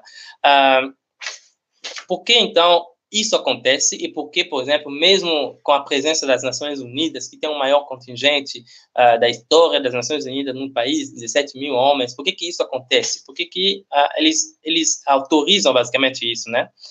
E uma coisa que a, a Severina traz é a visão antropológica que acompanha esses, essas missões, né? Que eu acho que, de, de alguma forma, acho que dialoga com o que a gente está discutindo. Ah, porque no próprio texto ela questiona também qual é o olhar antropológico dos europeus sobre, sobre as atrocidades no Congo, né? Então, o que a Severina vai dizer é que os europeus, do ponto de vista da antropologia, quando eles olham para as questões que, das violações dos direitos que acontecem na África, uh, os antropólogos que fornecem uma expertise para esses, essas missões né, das Nações Unidas e tudo, eles consideram que existe um nível de violência que é natural do ponto de vista da organização política e social dessas tribos, dessas etnias, etnias africanas. Então, uh, eles determinam um nível de naturalidade onde eles podem intervir e onde eles não podem intervir. Uh, então, algumas violações acontecem e essas, essas organizações internacionais de acompanhamento olham e dizem, bom, até aqui é natural. Até aqui esse tipo de violência aqui é natural. Porque justamente todo um discurso antropológico acompanha esse tipo de visão. Hein? E depois, quando se passa a um nível superior de violência, aí sim as Nações Unidas e as forças eh, internacionais intervêm e dizem, vamos parar aqui, porque isso, uh, uh, isso não, não, não, aqui você não pode, vocês não podem passar. Mas essa passagem do natural para o que não é natural produz também muitas, muitas, muitas, muita violência, né? E, e, e muitas mortes, sofrimento né? nesses locais. E, eu acho que tem a ver também com essa, com esse, com essa, esse olhar do europeu, do ocidental sobre a África, sobre as, a, a, a, o extermínio que acontece no Congo ou que aconteceu no Ruanda também, né? De por que, que eles não intervêm, por que, que eles olham e dizem, bom, aqui a resposta de, de, de, de Otzer me parece muito interessante, de, de como o olhar antropológico naturaliza um certo nível de violência e estabelece degraus, né, de, do que é suportável, do que, é, do que requer inter, intervenção ou não. Posso, posso fazer um comentário rápido, Luigi? É, tá, tá rolando uma... Aqui no, no chat, nos comentários, é, uma, uma discussão sobre é, a política do governo e tudo por conta de uma, um dos seus comentários, Sérgio, é, na comparação com é, Ruanda e tudo, com, na verdade, com o nazismo, né, com a organização da a, a organização para a produção de uma de mortes em massa, né? E como no Brasil a produção de mortes em massa está está relacionada com uma desorganização. Né? É, eu, eu vou, eu já escrevi sobre esse assunto, já escrevi sobre esse assunto no Twitter, já escrevi texto, já escrevi artigo, já falei em transmissão, enfim. É, eu acho que mencionaram aqui um estudo é, da Conectas com a professora Deise Ventura, professor Fernando White, eu acho que é esse o estudo que estão mencionando, é, que mostram é um estudo que enumera uma série de ações é, de desaparegamento, enfim, por, enfim, uma série de ações do governo desde o início da pandemia para caracterizar a, que se trata de uma política. Né? Eu tenho dito isso também, assim, que há uma política, né? É, e, mas eu, eu entendi o que o Sérgio falou no seguinte sentido: bom, é, essa, essa há omissões, as mortes são provocadas muito por acho que há ações também de promoção, de é, circulação de desinformação, né? é, e há omissões. Né? E essas omissões são intencionais, são deliberadas. Então, acho que não há uma grande, pelo menos da minha parte, não há nenhuma grande discordância em relação a isso. As omissões, omissões podem ser intencionais, isso é, tem, enfim, isso tem importância jurídica, né? inclusive nas instituições internacionais é, mesmo em jurisdições tão exigentes quanto o Tribunal Penal Internacional. Então, é, não tem nenhuma. Só para é, esclarecer aí o ponto do. Não falando pelo SED, mas essa pelo menos é a minha posição e foi como eu entendi o que, o que ele falou. Assim, então, não vejo uma, uma grande divergência, na verdade. É, agora, eu, é, eu acho que é, a última vez que a gente trocou a ideia, tinha um acordo, assim, eu é, entendo, e já também já trazei isso publicamente, que se for para enquadrar em um crime internacional, é crimes contra a humanidade e não genocídio. Acho muito difícil, genocídio é muito... Mas, enfim, essa é uma outra discussão. Por isso eu entendi a distinção também, acho que há, há diferenças, claro, mas isso não diminui em nada o que está acontecendo no Brasil. Para ser grave, não precisa ser julgado pelo TPI, assim, acho que a morte de 300 mil pessoas por enquanto, é muito grave. E isso não passa necessariamente por o TPI aceitar ou não uma comunicação, abrir ou não um caso contra o presidente brasileiro. Eu acho que, enfim, só para deixar isso claro. É, depois eu quero comentar um ponto do Sérgio, mas vou te passar a palavra, Lúdica, eu já tomei muito. Não, Rê, pode falar, vai logo no embalo. Tá, eu não, achei super, achei super interessante a é, pensar, né? Porque a Arendt não olha para o Congo. Acho que tem uma série de razões, assim. Eu tendo a achar a Arendt em muitas passagens eurocêntrica, é, já falo isso. É, enfim, e isso não invalida em nada a contribuição que ela dá para o pensamento contemporâneo, mas acho que há momentos ali. É, mas, independentemente disso, eu acho, eu tenho a impressão de que ela, é, de, fato, ela vê uma grande novidade né, na, na forma como uma grande novidade na tecnologia dos campos de concentração. Eu acho que isso, essa, isso é o caráter determinante do é, para ela do totalitarismo e, da, e da, dos crimes contra a humanidade. Né? Acho que é, é em função da importância que ela dá a essa tecnologia que ela acaba acho que essa importância oblitera, é, faz com que ela não veja outras, outras, outros massacres administrativos. Né? É, e esses massacres também acabam entrando na crítica dela da é, colonialidade, né, ou da, do capitalismo, ali no, no capítulo sobre imperialismo, que é o primeiro momento em que ela vai falar na produção de seres supérfluos. Né? Ela vai falar da produção de seres supérfluos justamente na crítica do imperialismo e, portanto, é, da, da colonização ali nas origens. Então, acho que esse é, um, é, é um, um, uma passagem da reflexão da Arendt que é sempre interessante. Eu até gostaria de pensar isso mais detidamente, quem sabe em algum momento, se eu resolver encarar, né? Não estou muito segura, mas pode ser. E é, acho que um aspecto é, que, é, só para trazer uma formulação das Levinsky, que eu acho que vale a pena recuperar, por tudo que a gente tem falado, é que ela vai acabar é, argumentando o seguinte: os direitos humanos, eles. É, a história deles é muito marcada pelo a história da afirmação dos direitos humanos é marcada pela percepção do abuso dos direitos, o que passa por pela percepção do humano, da humanidade dos direitos humanos, ou seja, de que aqueles corpos são parte de um comum. Acho que essa talvez seja uma forma de formular o argumento dela e que eu acho que é, é interessante. É interessante e apesar dela se debruçar sobre a história, continua sendo é, na minha opinião, continua tendo sentido, né? continua sendo é, produtivo do ponto de vista analítico, para pensar nas questões, questões como a pandemia no Brasil, né? inclusive. Não só a pandemia, mas inclusive a pandemia, a pandemia, a continuidade de operações é, policiais armadas em determinados espaços, enfim, o país, né?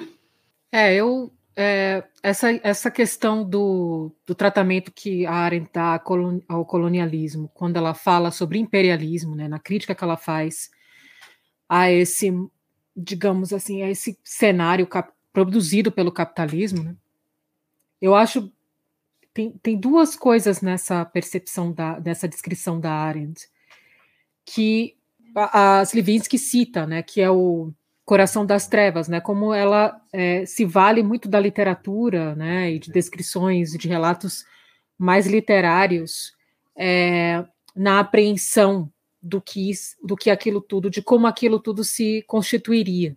Então é uma é uma é uma visão eurocêntrica, é uma visão de uma pessoa que está de fora e que tá num que tem um outro ponto de partida e uma outra estrutura para olhar para aquele problema. Mas eu ainda acho uma análise bastante válida.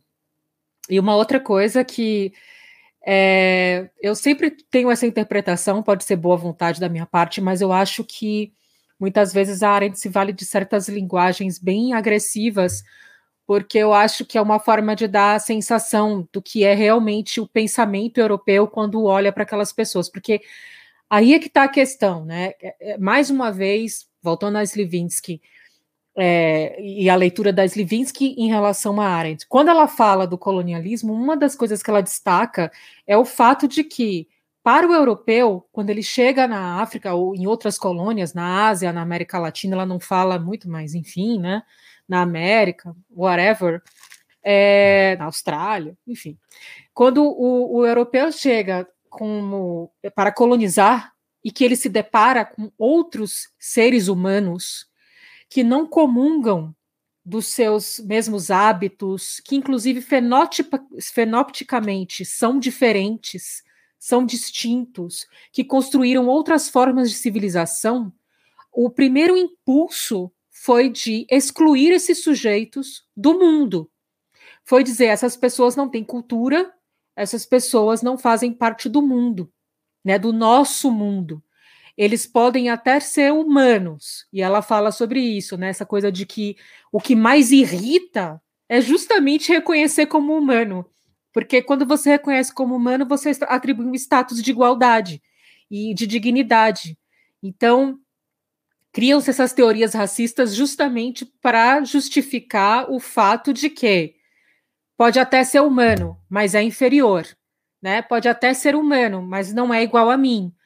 Pode ser humano, mas não está no meu mundo, não faz parte do nosso mundo, não tem cultura. Então, esses exercícios de dessa tentativa de excluir determinados grupos da própria condição humana, né, de serem vistos como humanos, passa pela forma como eles vão ser tratados. E aí a gente tem nos próprios relatos da que a Slivinsky traz no livro sobre uh, The Childhood of Human Rights, ela fala né, de como se matavam as pessoas no Congo por uma aposta de cinco libras. Como também a gente vai ver que acontece o mesmo no Vietnã. Né? Tem uma cena clássica também naquele filme Born to Kill, que o rapaz está no helicóptero, ele começa a atirar nas pessoas que estão ali na plantação de arroz só para se divertir.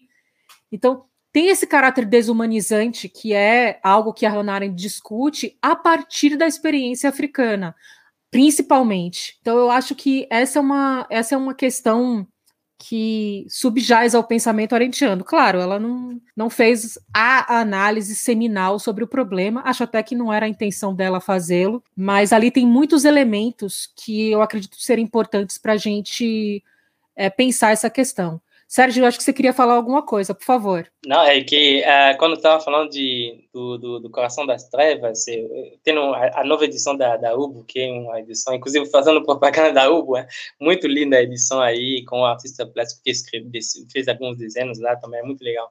Mas é, você pensa, falou do, do, do, Coração das Trevas e falou depois de Vietnã, aí eu, eu, eu sempre me lembro, né, que inclusive a adaptação do, do, do, ao cinema, por exemplo, de, de Coppola, uh, Apocalipse, Now, baseado basicamente no, no, no, Coração das Trevas, mas como ele tinha que falar do, do, do, problema que ocupava os americanos naquele momento, a guerra do Vietnã, ele é, transferiu o cenário lá, né? Mas eu sempre achei isso bem interessante como como as duas as duas coisas as obras se conectam, né? Uh, Coração das Trevas e Apocalipse Now, e ao mesmo tempo Vietnã e Congo, né? E eu acho isso bem, sempre bem curioso, isso. E, e que me lembrei disso quando estava falando. Apocalipse Now é um dos meus filmes preferidos, eu gosto muito do, do filme, em princípio. Eu, eu sempre, isso sempre me intrigou também, como ele faz a transferência daquilo que acontece no Congo, né? Eu acho, inclusive, um recurso bem inteligente, na verdade, porque mostra essa continuidade, né? Mostra que as situações elas estão relacionadas, que não é porque aconteceu no Congo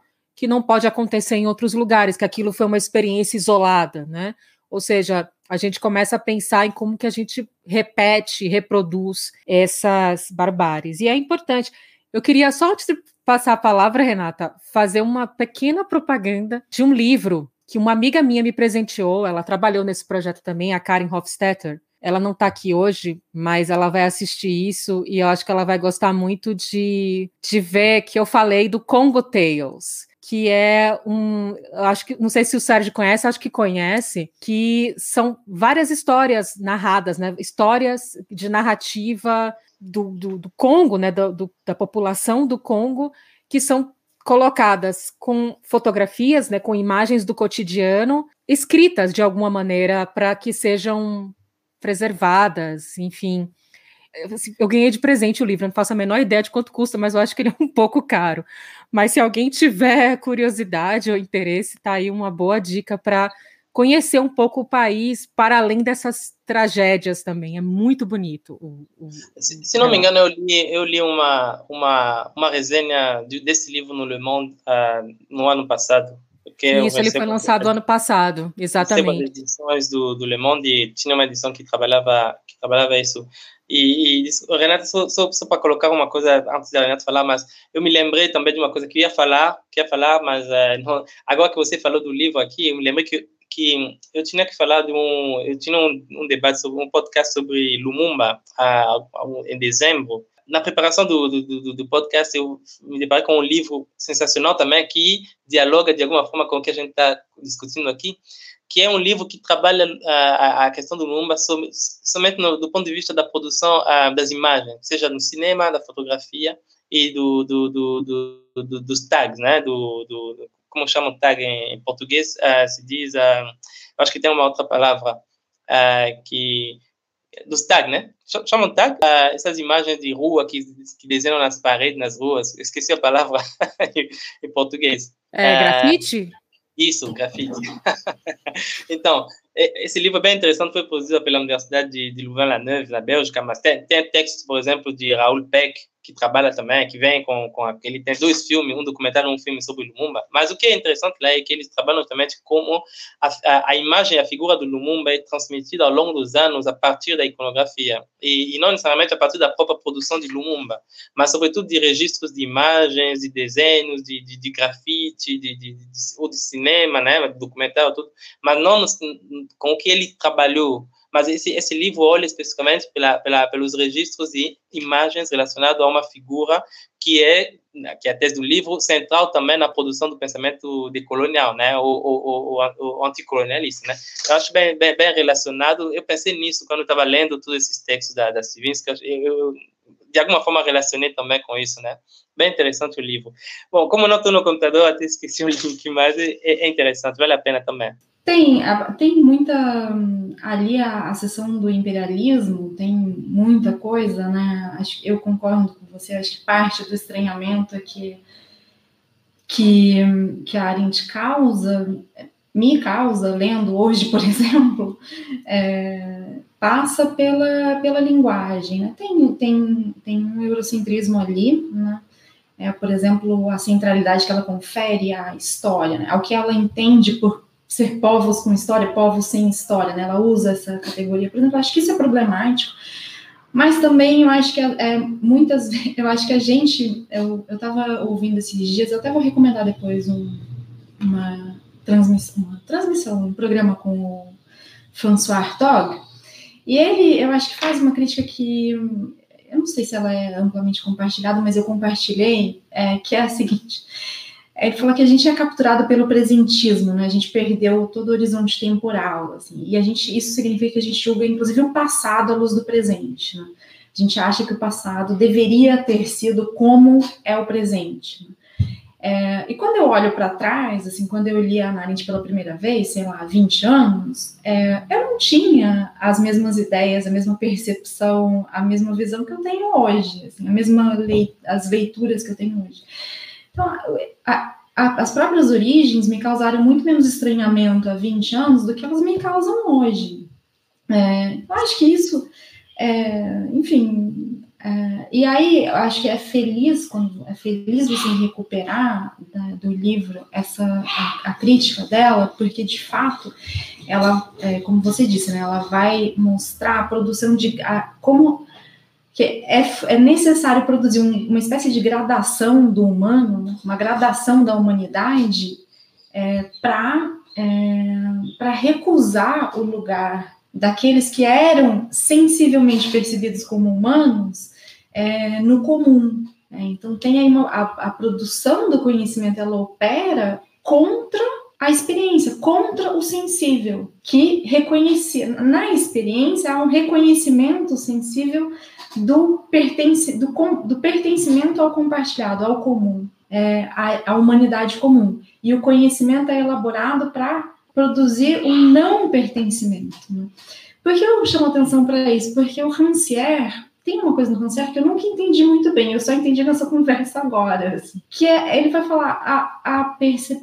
tem, tem o, a percepção da igualdade, ela é natural, né? ele vai trabalhar com a naturalidade da igualdade. É, eu acho que é, tô falando, posso estar cometendo uma impropriedade aqui, tá? Não sou uma grande leitora do Rancière, tô só começando. Mas na minha lembrança tem esse argumento, e eu não entendi esse argumento muito bem. Eu acho que talvez passe por aí, assim, talvez haja aí elementos. Eu não tinha, até a nossa conversa, não tinha entendido, confesso. Assim, intu, tudo bem intuitivamente, mas era muito é, intuitivo, muito impressionista. É, e olhando para essa discussão é, né, das teorias faciais ali no, no 19, é, eu acho que dá para ver como a como as instituições, inclusive a, a, a ciência, elas acabam operando para a produção da não, da desigualdade, né, da não inclusão no comum. É importante também, é, principalmente nesse momento, né, porque é, o discurso médico, por exemplo, pode se prestar a isso, né? Quando a gente natural, quando a gente eu, eu ouço muito isso é, no Brasil, né?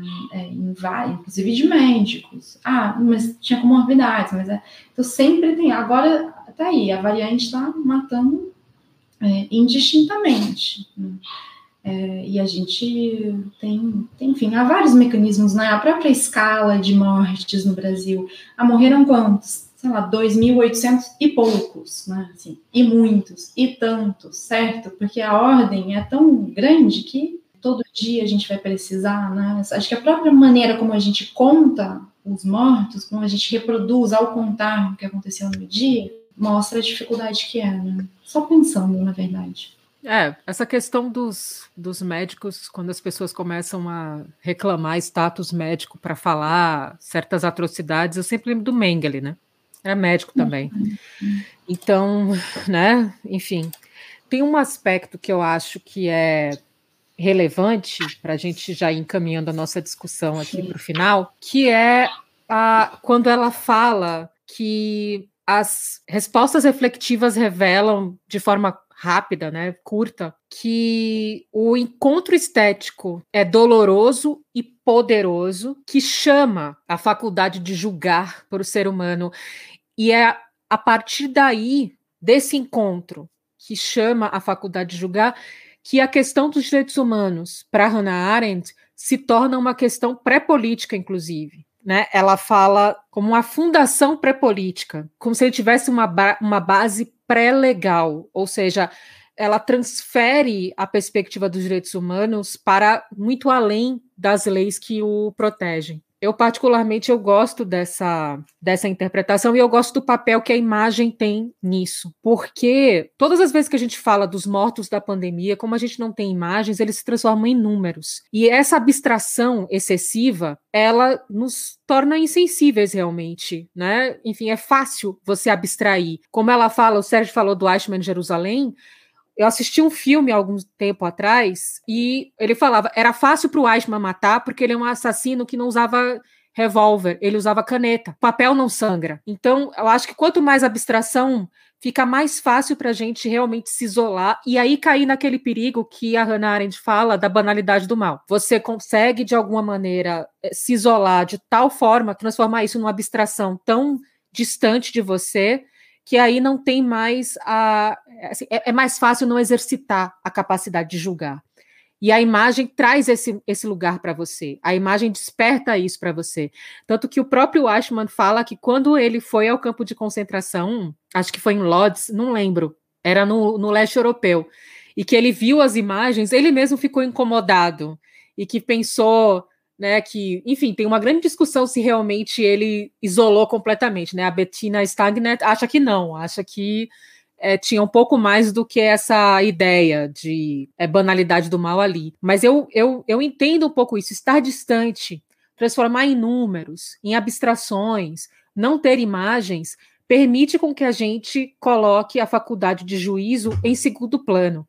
Mais uma vez citando meu filme preferido, Apocalipse Now, tem uma hora que é, o Marlon Brando, já no final do filme, ele fala, né, quando ele mutilava as crianças, as pessoas, enfim, como eles eram animalescos e tal, mas que só tinha uma coisa que fazia com que ele tivesse, que ele perdesse a capacidade de fazer isso, que era o julgar. Ele foi, foi justamente essa frase que me inspirou para fazer o doutorado. Ele fala: "Judgment defeat us", o julgar nos derrota.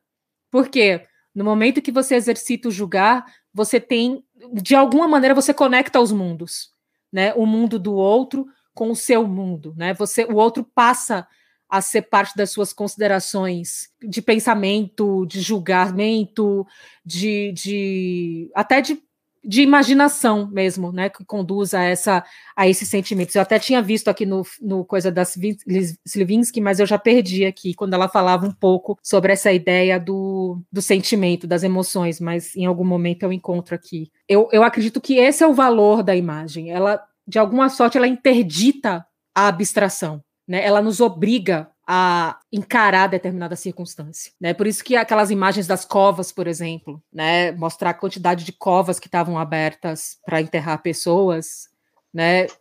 Aquela profusão de imagens, mas aquilo ainda assim não provocou muita muita empatia. As pessoas não querem ver, porque porque não vê, né, longe dos olhos, tão longe do coração, ou seja, e longe do cérebro também é fácil passar por cima. Então, eu gostei especialmente da Slivinsky por causa disso. Não sei, Renata, não sei se Renata, eu queria comentar alguma coisa. Uh, uh, eu, eu, eu, concordo muito com, com isso de que uh, que as imagens vão, vão realmente produzir essa essa sensibilidade, né? E a gente durante essa pandemia a gente teve uma uma série de discussões com a, com a Renata justamente sobre isso, mas minha, minha, minha meu pensamento também evoluiu um pouco sobre isso também.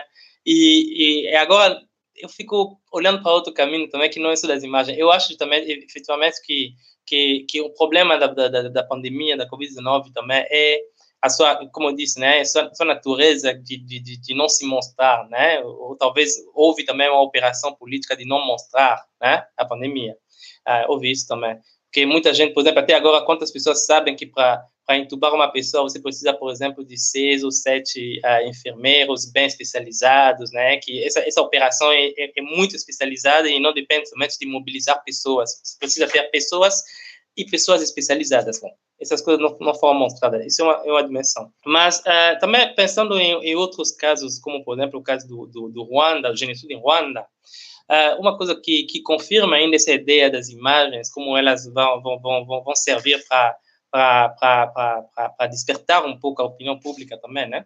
É que a gente tem poucas imagens do, do, do, do, do registradas do genocídio em Ruanda.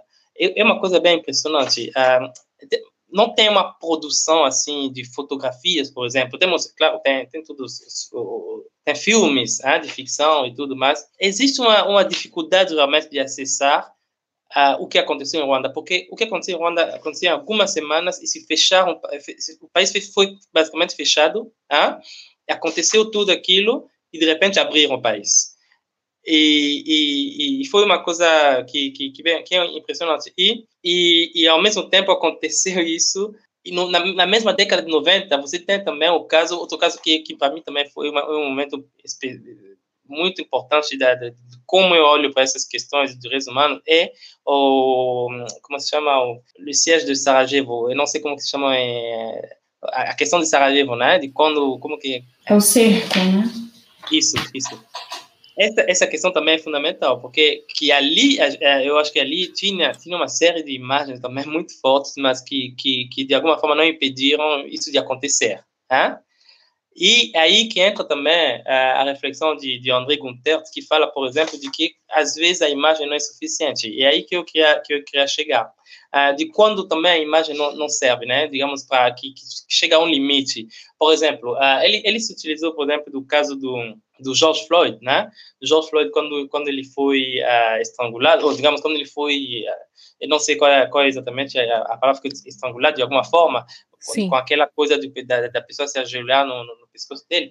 Mas uh, essa imagem, de alguma forma, foi contestada também. Apesar de toda a força dessa imagem, essa imagem foi discutida, porque o que, que as pessoas diziam? Uh, precisamos ver toda a cena. Precisamos, porque hoje em dia, uh, o que acontece é que a, a, fotografia não, não é mais uma, uma, uma um, um médium, um médio que vai com que vai uh, significar realmente a verdade de forma absoluta, né? Porque tem toda a história agora também, a história do deepfake, do, do, do deepfake, né?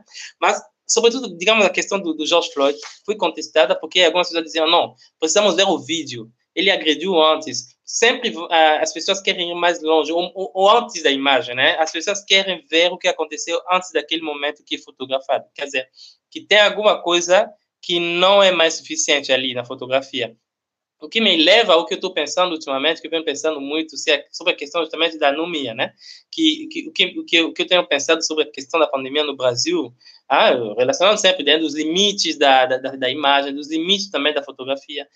E por que que isso está tá acontecendo? O que isso tem me levado muito a pensar com Durkheim, por exemplo, a questão da anomia, dessa dessa dificuldade que a gente está tendo de, de, de, construir consenso, porque temos uma competição absurda de, de narrativas, né, de, pontos de vistas uh, que, que que tudo se igualou, né? E, e eu acho que isso está criando, que estamos vendo um momento de crise, né? E a crise é justamente isso, né? Desse esse espaço onde uh, nada é permanente, nada é, que que a gente nada é, nada é muito fixo, né? Eu acho que tem, tem, tem, essa dimensão também que eu queria trazer. É, eu, eu também é, ia, ia por aí, assim, então acabou coincidindo. Só uma, mas vou começar falando que eu adorei vocês trazerem o Apocalipse Now, é, e, e acho que iniciar, pelo menos, a, a reflexão sobre o que possibilita né, essa essa associação que é, acho que como, como, vocês dois colocaram, né, a continuidade de uma tecnologia, entendida em sentido Foucaultiano, um conjunto de práticas.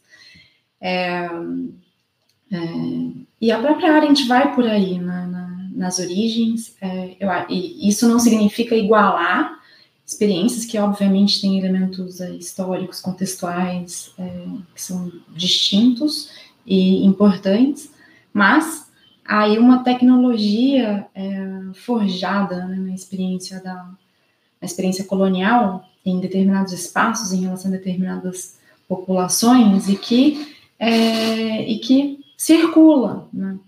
É, que é compartilhada, que vai se, se atualizando, com resultados muitas vezes semelhantes, né? Assim, alguns pelo menos, a produção de é, seres supérfluos e tudo mais, né?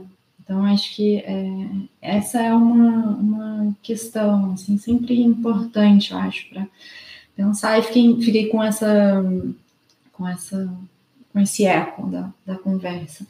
Mas é, eu também ia é, agora para o final, para os limites das imagens, para a gente também não é, construir a ideia de que, bom, então, é, bom, o que falta é a produção de imagens. Não é isso, né? É, acho que esse é um aspecto e, e nem de longe o problema da pandemia no Brasil passa por isso, né?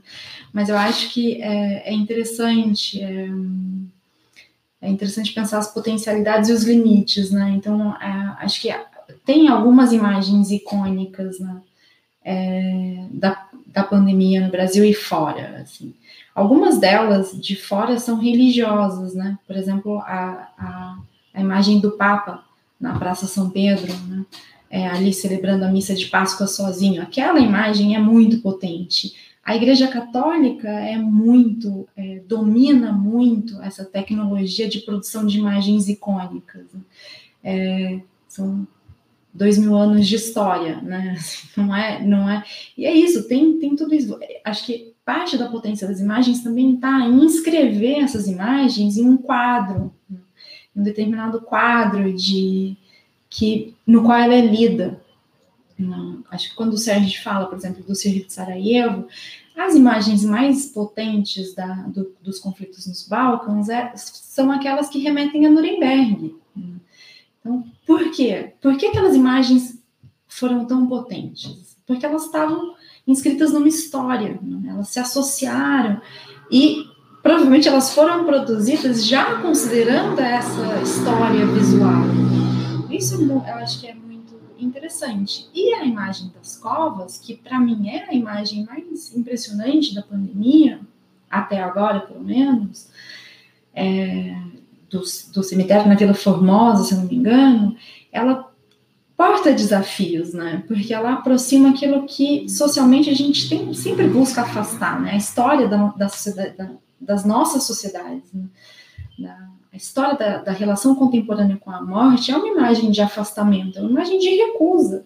Então, o quão essa imagem interpela, sabe? O, quão, o, o quanto essa imagem é, produz é, de, pro, provoca os sentidos e produz dissentidos. Né? É, acho que aí tem, acho que a, enfim, e, e, o próprio funcionamento, enfim, tem uma série de questões, mas eu concordo com a ideia de que não é só uma questão de produzir imagens também, né? Acho que a gente, é, imagino que a gente concorde com isso. É, não foi por aí que a gente caminhou, na verdade, na discussão, né? embora a gente tenha é, apontado esse aspecto em relação à pandemia. Eu acho interessante essa frase, precisa ver toda a cena, porque a própria Zontag vai, vai por aí, né, sobre a fotografia, quando ela vai refletir sobre a fotografia, ou refletir sobre a reflexão dela relacionada com fotografia, ela coloca a questão do filme, né? E ela chama atenção para algo que a gente fala, né? Para uma expressão comum, que é bom, ah, a nossa passou como um filme, a minha vida passou como um filme naquele momento na minha cabeça. A gente já a gente experimentar a vida considerando essas tecnologias, né? Essas formas de produção de produção visual que e acho que nos anos 70 era assim hoje ainda mais eu acho que hoje ainda mais né? é, o que é muito muito enfim instigante é, enfim tem muita coisa né para falar sobre esses assuntos sempre mas não quero me estender a gente já avançou muito é, eu vou, vou ficar só deixando uma provocação que é a, a palavra sentidos né que eu acho que tem todo sentido é, colocar. Assim. É como a gente está falando de e está falando de sentido o tempo todo, né? Assim, de, da, dessa articulação entre imagens e narrativas, né? a dimensão mais é, estritamente discursiva, como essa articulação é importante, tudo. E a gente está falando de sentidos, né? é, na, na ambivalência do termo, na ambivalência da palavra, né? Que remete tanto à experiência quanto à elaboração sobre a experiência e todos os padrões e códigos é, a partir dos quais a gente elabora né, sobre aquilo, sobre o que são experiências individuais. Então tem uma dimensão individual e tem uma dimensão compartilhada também. Não vou entrar aí na pista da anomia do Sérgio, porque eu não tenho a menor condição de fazer isso, mas acho que tem aí algumas questões. Assim. Eu, essa questão da da, da parcialidade da imagem, né? Que ah, tem que ver todo o contexto, né? Tem que contextualizar, tem que ver por outros pontos de vista. Isso é só um corte, né? Um frame, tinha mais coisa antes, teve mais coisa depois. Eu acho que isso também é muito uma marca do nosso tempo, né? Porque a Arendt, inclusive, fala que uh, a possibilidade de uma realidade comum né, de um mundo comum, é indispensável para que a gente possa ter uma vida política e indispensável também para o próprio exercício do pensamento e, por via de consequência, do julgar, porque são as outras pessoas que, inclusive, atestam a existência de um mundo, de uma realidade, de um fato. E no momento em que a gente exclui outras pessoas da construção que a gente faz sobre o que realmente aconteceu, do que é o real, e que tudo se torna motivo de desconfiança, realmente nenhuma imagem vai ser capaz de atestar a ocorrência de um fato, porque tudo vai ser transformado numa discussão sobre pontos de vista. Então, esse é um dos grandes perigos, na verdade, do que a Hannah Arendt fala, dessa impossibilidade do real existir em função da ausência da pluralidade, das diferentes perspectivas que permitem com que a gente tenha o acesso à, imagem. É, a gente vai chegar talvez num ponto em que as próprias imagens do Holocausto, a gente já teve isso, são tidas como forjadas. Então, eu acredito que são, são circunstâncias que estarão sempre presentes. Colocar em xeque a validade da imagem, colocar em xeque o que ela representa, é, se tornou mais evidente e mais comum por conta também do momento que a gente tem vivido, dessa revolução tecnológica, da quantidade de, de imagens falsas que têm sido produzidas também e de como isso aumenta tanto as teorias da conspiração quanto as desconfianças que impedem que a gente tenha realmente um mundo comum. É muito difícil realmente a gente imaginar que, enfim, apenas a imagem vai ser capaz de resolver os nossos problemas. Eu acredito que não. Eu coloquei aqui uma frase que é a do foi a frase que eu li e fiquei Aí, quando viram as, as, referências bibliográficas, eu entrei em desespero. Que foi quando ela falou isso, né? Da, da a noção do que o humano migra através da imaginação pública. E a própria existência de uma imaginação pública depende de uma realidade pública também, né? De uma realidade comum, né? E por força dos engajamentos passionais, né? Com, com imagens, né? Então, eu acho que passa um pouco também aí da, daquilo que eu falei, de emoções, empatia e de todas essas questões. De alguma forma, a imagem dos, das covas, ela foi como eu falei, né? Você tem uma rejeição logo de início, porque é justamente o que você não quer ver. Então, a gente também tem esse aspecto, né? De não querer ver. Então, se você não quer ver, a imagem não te produz nada. Vou passar para o Sérgio para ele fazer algumas considerações finais, porque a gente já falou muito, Renato. Não, eu, eu, ia, eu ia terminar só com, com uma ideia também que tem que, que, que, sobre o que hoje em dia que tem a ver um pouco com a minha com, com os meus trabalhos atuais também e com com Bembe, né, que é um autor que Achille Bembe, que é um autor que com, que eu leio muito e uh, olhar um pouco para essa questão dos limites do, do, do, da realização também dos direitos humanos, né? De por que que às vezes a gente está vendo atualmente a, a, essa dificuldade de se, de, de se aplicar os direitos humanos e uma coisa que, que a partir de mim eu vejo como que entra em, em choque com a, com a realização dos direitos humanos é a questão da, da, da soberania dos estados, né? Ah, de como é sempre um, um a, a, a, essa, a, essa, a essa universalização do, do direito, né? Eu, essa é uma discussão com a qual eu estou trabalhando ainda, estou vendo isso ainda, estou lendo sobre, sobre esse tema, mas eu acho bem interessante, talvez, propor essa, essa reflexão também para as pessoas, uh, de pensar em como a ideia de soberania dos estados limita também a aplicação, né, ou a efetividade da universalidade dos direitos humanos, né, em termos de sua realização e de como impede até ações de, de, de ações de proteção das populações em posições de, de vulnerabilidade, né? É, eu queria terminar com essa ideia, na verdade, pensando mais como Bembe. Bembe que se vale muito da Arendt também, né? Exatamente. interessante isso. É, claro, a gente está pensando junto e se deixando afetar, né? Eu acho que a prática é um pouco essa. É, o prazer, tá? O prazer do encontro, é, enfim, para mim, pelo menos, passa por isso. Então, quero agradecer, enfim, pelo tempo, pela generosidade de vocês dois. Gente, muito obrigada. Até a próxima. Acompanha a Via Marginal, a gente vai ter algumas novidades em abril, tá?